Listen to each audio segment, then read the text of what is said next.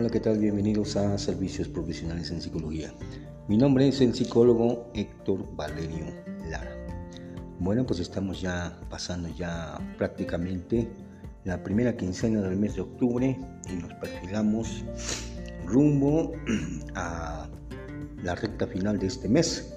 En pocos días, por ahí por el 28, empieza una tradición milenaria que es el Día de Muertos y con el cual, bueno, pues debemos fortalecer eh, de manera cultural con nuestras costumbres, con nuestros hábitos, eh, pues las ofrendas hoy, donde hay una diversidad de creencias, esta pervive todavía.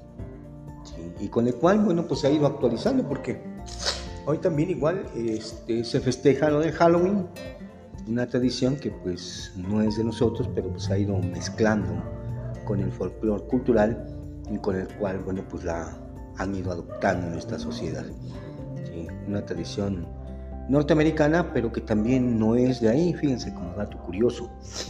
Esta, este tipo de, de costumbres, eh, pues viene desde Europa, por los ingleses, con los druidas, que en la época de muertos pues también pensaban que el alma era inmortal y bueno, pues los griegos también creían en esto, los egipcios, los, y como no, nuestra cultura, los aztecas, los mayas, siempre pensaron que el alma buscaba una transmigración y que podía sobrevivir a la muerte.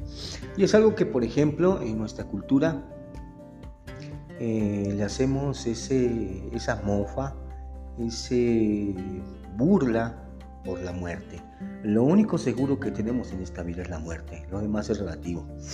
¿Sí? Trabajo, familia, pareja, hijos, amigos, etc.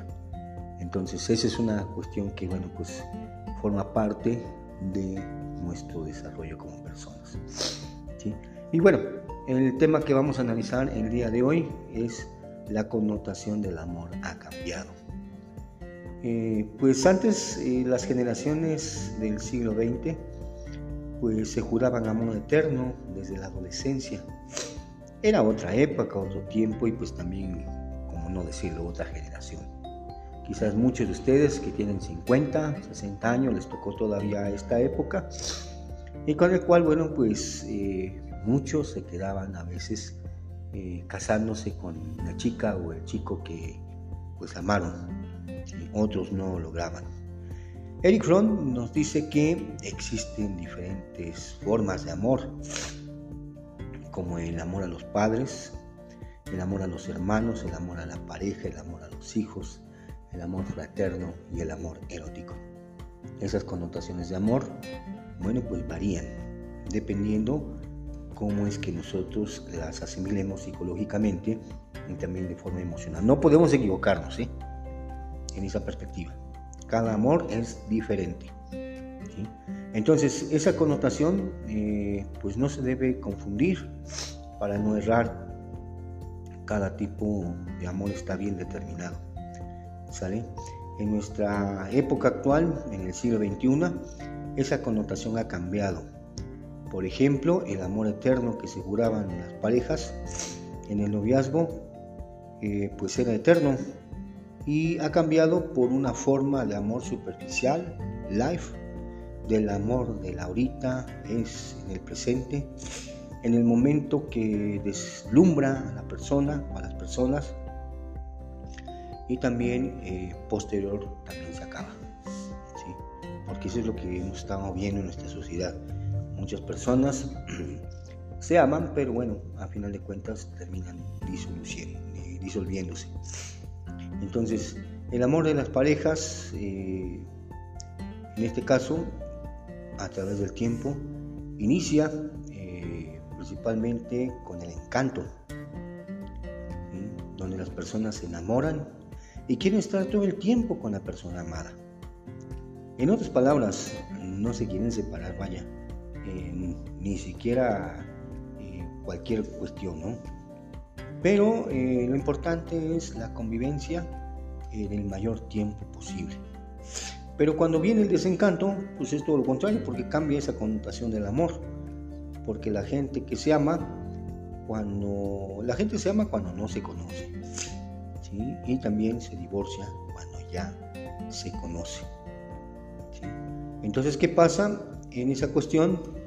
Eh, inicia principalmente un proceso de recuperación emocional poco a poco, porque bueno, pues ese encanto o desencanto, encuentro y desencuentro, pues a veces, en muchas ocasiones, las personas piensan que no era la persona adecuada. Y viene la frustración. Entonces, esa connotación, el amor en la pareja tiene diferentes matices, porque un porcentaje son felices con el amor porque tienen una vida conyugal, conviven, se aman, etc tienen hijos. Otro porcentaje se pelean como perros y gatos, pero pues prefieren no separarse porque en el momento que se pelean, pues es el único momento donde se ponen atención. ¿sí? Y ese, eso de alguna forma si lo hicieran de manera más asertiva, platicando, dialogando, resolviendo su situación, pues sería totalmente diferente. Entonces, eh, pues en cada momento eh, pues determina principalmente que a veces también otros, otros fenómenos que pasan es que pues se reclaman, se desconfirman, se lastiman y sobre todo el único momento en que pues se dan cuenta que ese amor se ha ido acabando, se ha ido desgastando. Y eso, bueno, pues eh, de alguna forma, pues también el hecho de las peleas los mantiene unidos, prefieren vivir así. Otro porcentaje de parejas vive su connotación del amor en la apariencia. ¿Por qué viven juntos? Porque se ponen de acuerdo ya por los hijos, eh, llegan a establecer acuerdos para vivir la connotación del amor sin pelearse y llevar la fiesta en paz. Fíjense, también es una cuestión interesante dentro de ese aspecto. Otro porcentaje eh, viven la connotación del amor en la costumbre, y aquí viene un dicho que la costumbre es más fuerte que el amor. No se divorcian para no tener problemas, conflictos eh, en casa y de alguna forma conviven, cada quien duerme en su cama o en su cuarto y eh, de la puerta de su casa hacia afuera, hacia la calle, llevan la vida como quieren pero una vez que llegan a la puerta de su casa hacia adentro, pues se comportan como parte de esa familia. Y bueno, pues es una cuestión que se va dando en esa, situación. Así es como la connotación del amor en nuestra época se vive en gustos, eh, también esos gustos eh, rompen géneros, porque esa connotación eh, pues tiene los tintes a la medida de cada persona como lo que quieren vivir. La psicología del amor es compleja en los seres humanos, cada persona carga su propia cruz.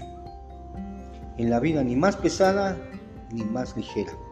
Esa es la medida de lo que cada persona puede cargar, puede llevar en, digamos, en sí mismo, en su subjetividad, en su conciencia. Y entonces, eh, pues forma parte de un proceso con el cual pues las personas que viven esas connotaciones del amor y cómo ha ido cambiando con el tiempo, bueno, pues también depende del tipo de familia que a veces se establece, ¿no? Como por ejemplo, a veces ahí está la familia nuclear, donde lo conforman los papás y los hijos.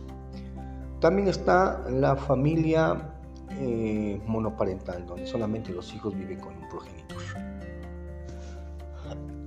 Perdón. También están las familias reconstruidas, donde, por ejemplo, alguien se casó, se divorció, tiene sus hijos, igual la otra persona, se conocen, se enamoran, se casan y reconstruyen una familia. También hay familias multifamiliares donde viven en la casa de sus papás, los papás se viven ahí y aparte viven los hijos con su pareja y sus hijos. Entonces, son partes de las connotaciones del amor que hemos estado viendo en el siglo XXI. Pero bueno, me parece que en esa cuestión eh, cada quien determina lo que es sano para su salud mental. Porque, pues a final de cuentas, se cierran ciclos. ¿sí? Hay veces que esos ciclos se cierran y, bueno, pues la gente termina contenta porque hicieron las cosas bien. Y, eh, pues terminan con una sonrisa de oreja a oreja, a pesar de que exista tristeza, a pesar de que exista, una frustración. Pero eh, la gente se recupera más rápido de manera psicológica y emocional. Claro está que, bueno, por lo demás queda a libre albedrío.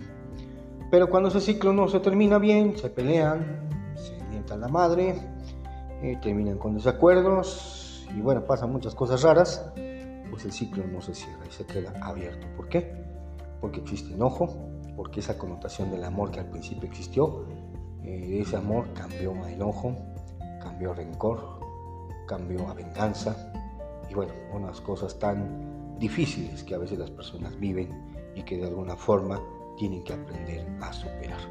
¿Por qué? Porque a veces impone el ego, el orgullo, porque uno de los dos no quiere ceder y bueno, pues también ese es un problema que muchas personas tienen.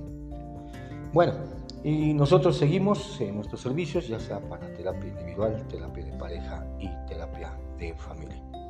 Me pueden contactar al 2213 06 77 96 con previa cita para que te podamos atender como tú te mereces. Hasta la próxima.